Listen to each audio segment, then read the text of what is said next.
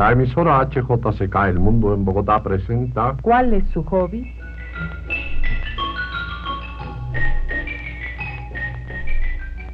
un programa que se puede escuchar los días lunes a las 8 y 30 minutos de la noche.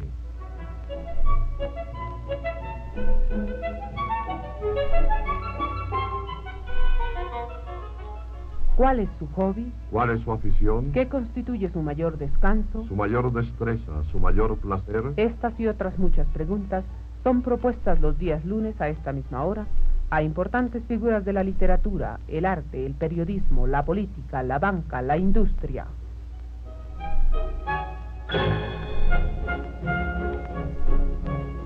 ¿Cuál es su hobby? Un programa nuevo y distinto que revela el aspecto más humano y menos conocido de los personajes más destacados del país.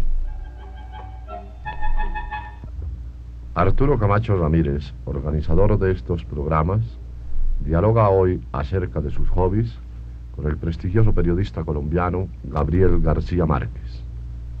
Dice Camacho Ramírez.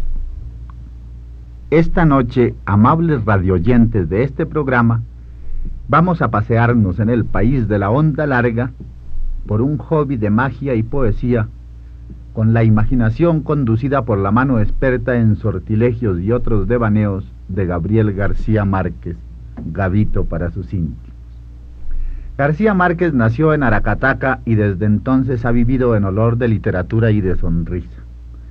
Porque Gavito, a quien ya conocen y admiran suficientemente los lectores del espectador, es un excelente escritor literario, además de sorprendente periodista y hombre de humor en todos los instantes de su vida.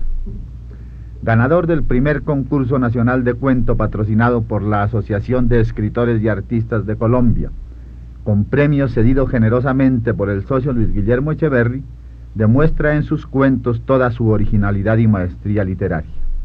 Pero García Márquez es además un gran novelista, posiblemente la máxima esperanza del género en Colombia, donde tan descaecido se encuentra.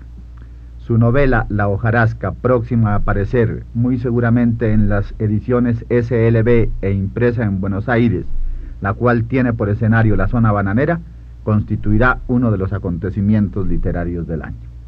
Salgamos pues con él, o mejor entremos en García Márquez a escudriñarle la conciencia y a asolearle sus hobbies, los cuales me han asegurado, y se lo creo, por el conocimiento que de él tengo, son rigurosamente auténticos, sin mixtificación ni trampa.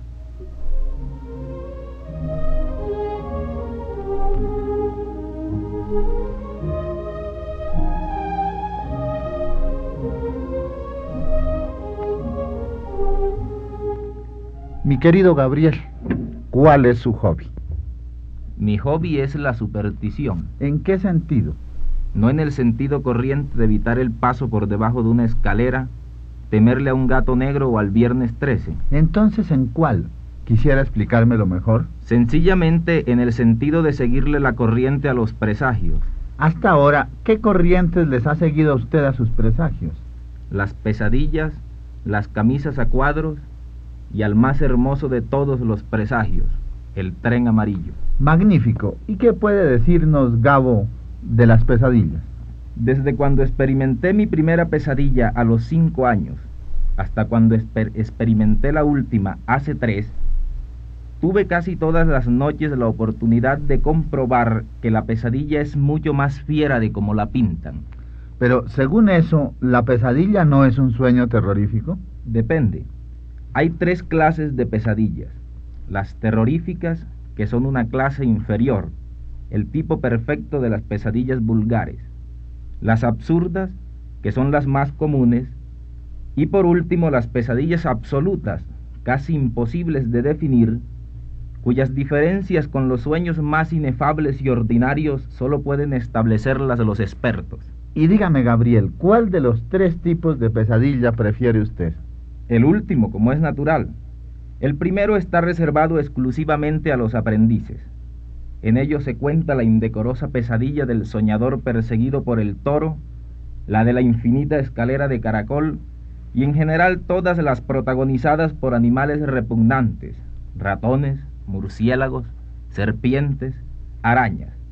Son pesadillas demasiado fáciles que por lo general se evitan con un buen laxante como el delirium tremens. ¿Y las pesadillas absurdas? Lo más absurdo de ellas es que todavía exista quien las padezca. Cualquier persona con una experiencia mínima en el hábito de los sueños puede incorporarse en la mitad de una pesadilla absurda y llamarla al orden. La típica pesadilla absurda, absolutamente indecorosa, es la del hombre que sueña que está expulgándose a sí mismo con la destroncada cabeza puesta en las rodillas. Padecer esa clase de pesadillas es confundir el hobby con la esquizofrenia. Mm, bueno, Gabriel, ¿y puede darme un ejemplo de pesadilla perfecta? La tengo en mi colección. A ver.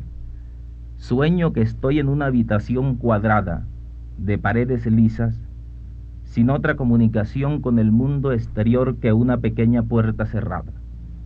Abro la puerta y al salir de la habitación me encuentro con otra exactamente igual. Cuatro paredes lisas y al frente una pequeña puerta cerrada. Intrigado, abro esa segunda puerta y me encuentro en una tercera habitación exactamente igual a la anterior y luego en una cuarta y en una quinta y en una sexta. Eh, ¿Cree usted eh, que la galería no tenía fin? No podía tenerlo, porque en realidad yo no me había salido nunca de la primera habitación.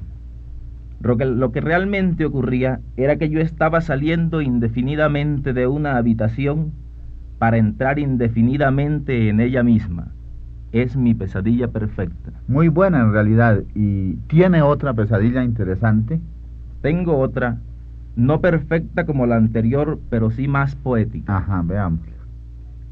Estoy sentado en la misma habitación en que duermo y veo frente a mí, tranquilamente sentada, una mujer que ha muerto hace mucho tiempo. En el sueño yo sé que ha muerto por la manera de mirarme y por la manera de decirme en silencio que está dispuesta a responder a una pregunta que me intranquiliza. Le pregunto, ¿cuándo me voy a morir? Y la mujer, impasible, me responde, cuando te empiece el cansancio del brazo. Magnífico. ¿Y cree usted que uno puede orientar sus propias pesadillas? Lo creo.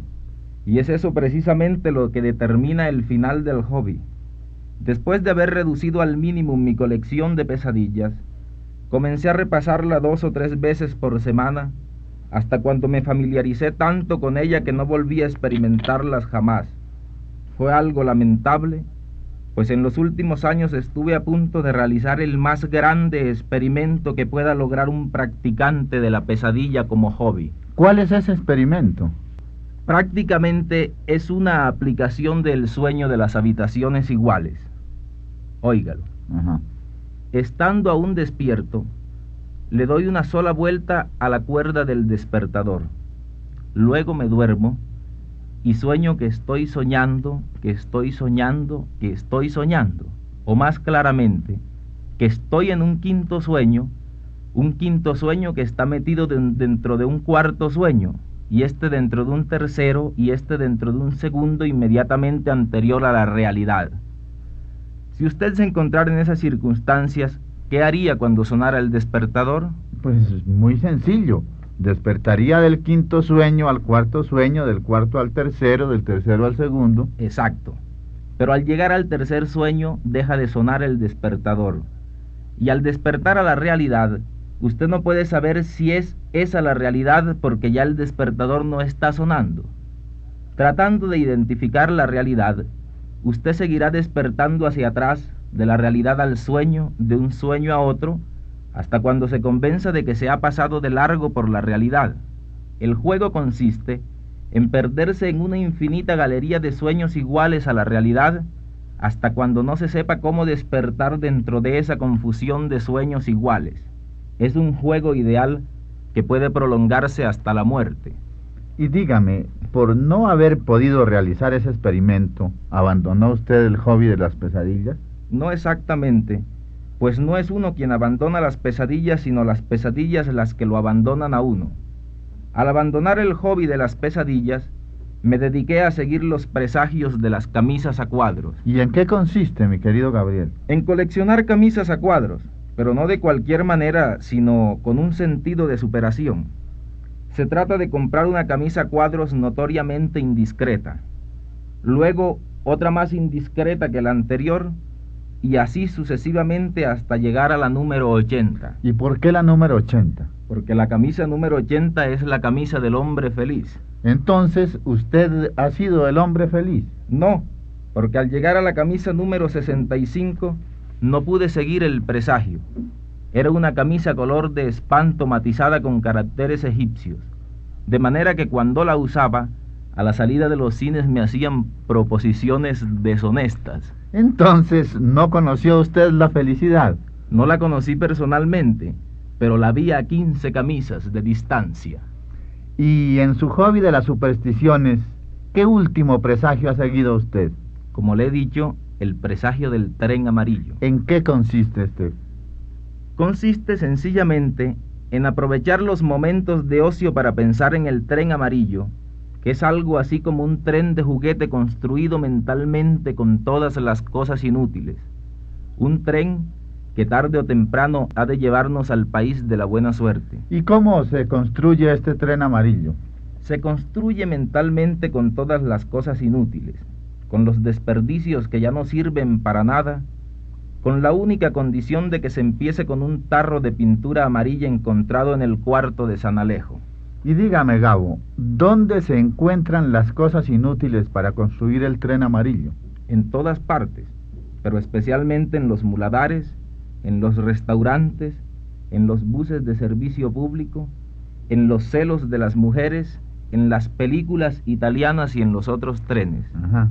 Y si las cosas utilizadas sirven para algo. Eso es hacerse trampa a sí mismo.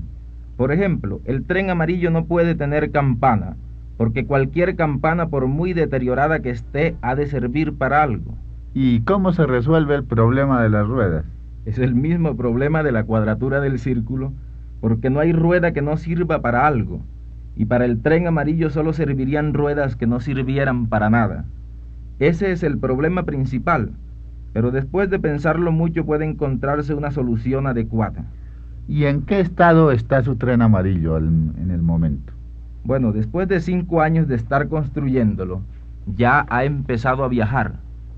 Tiene una pequeña locomotora fabricada con todas las latas de sardinas recogidas en los muladares y tres vagones con las sillas más cómodas que puedan concebirse para un vagón de ferrocarril, porque son viejas sillas de peluquería.